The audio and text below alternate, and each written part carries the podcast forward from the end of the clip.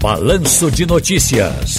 Tá no seu direito. Gente, seja no supermercado, na padaria, na farmácia, você compra um produto e ao pagar recebe a nota fiscal ou deveria.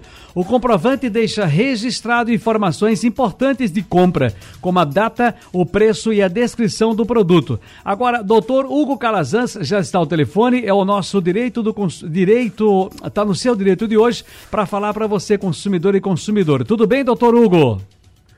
Boa tarde, Ciro. Boa tarde, ouvintes da Rádio Jornal. Tudo bem, amigo? Muitas vezes, aí com relação à nota fiscal, o estabelecimento entrega outro tipo de cupom que não é fiscal. Como é que eu consigo diferenciar? Bem, Ciro, vem escrito lá na, na em cima do, do cupom a informação de cupom não fiscal. É, é, bom destacar que a nota fiscal ela é obrigatória, né? E é um dos principais direitos do consumidor, tendo a função de trazer mais segurança para o consumidor, para a consumidora. É, esse comprovante ele, ele pode ser de muita ajuda, Ciro, já que deixa registrado, como você falou, informações importantes de compra, a data da aquisição, o preço e a descrição do produto, além de provar que o consumidor é o proprietário do bem. A nota fiscal ainda tem esse poder, né? Ele comprova que o consumidor é a, o proprietário do bem. Por isso, a nota fiscal ela é essencial para trâmites como a cobertura de garantia ou troca de produtos, servir como meio de prova numa eventual ação indenizatória. Por exemplo, é, é, você abasteceu ali num posto de gasolina e depois de um dia, dois, seu carro parou, você colocou combustível adulterado ali. Como é que eu vou demonstrar qual foi o posto de gasolina? A nota fiscal tem esse poder, né? Não, é, tem, nenhum, não tem nenhum perigo desse acontecer com a gente agora, ultimamente. É, de vez em quando acontece, né? Não, doutor Calazans, o que é está podendo abastecer?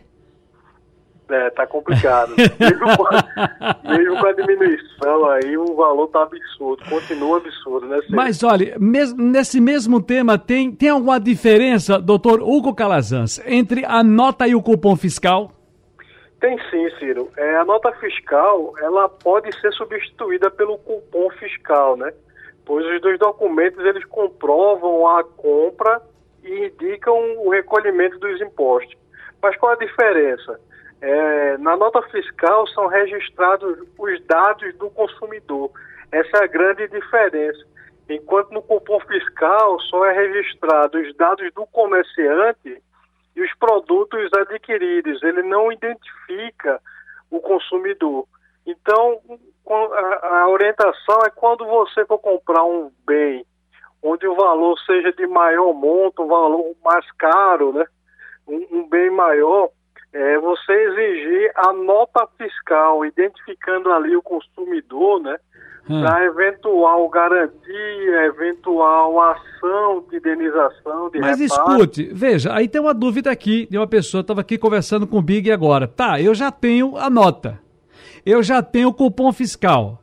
Ok, doutor Hugo, mas eu, eu, preciso exigir também o recibo, porque de repente a empresa pode exigir para uma prestação de conta futura, uma prestação de conta, ela pode exigir um recibo além de tudo isso. Ciro, o recibo é, ele está ali para dar quitação da dívida, atestando o pagamento de serviço ou de produto, né? Hum. Então não é necessário, não é necessário o consumidor ele exigiu o recibo, uma vez que a nota fiscal ela comprova também essa, essa quitação. Né? Existe, além de tudo isso, a nota fiscal, a essencialidade dela é comprovar o direito de posse do bem comercializado. E por isso mesmo é que ela é utilizada até no transporte, Ciro. Há muita empresa de logística, né, quando você recebe lá aquele produto que você compra através de internet ou, ou, ou até de catálogo, né?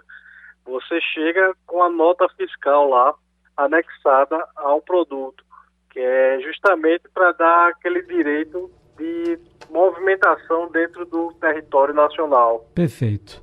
Doutor Hugo Calazans, transmita meu abraço, uh, meu fraterno abraço ao nosso querido irmão Radilson Calazans, seu pai, que é também um advogado de forte estirpe. Eu tenho um carinho muito grande por ele, um respeito muito grande. E o aniversariante do fim de semana. Parabéns, felicidades aí para ele, tá bom, querido?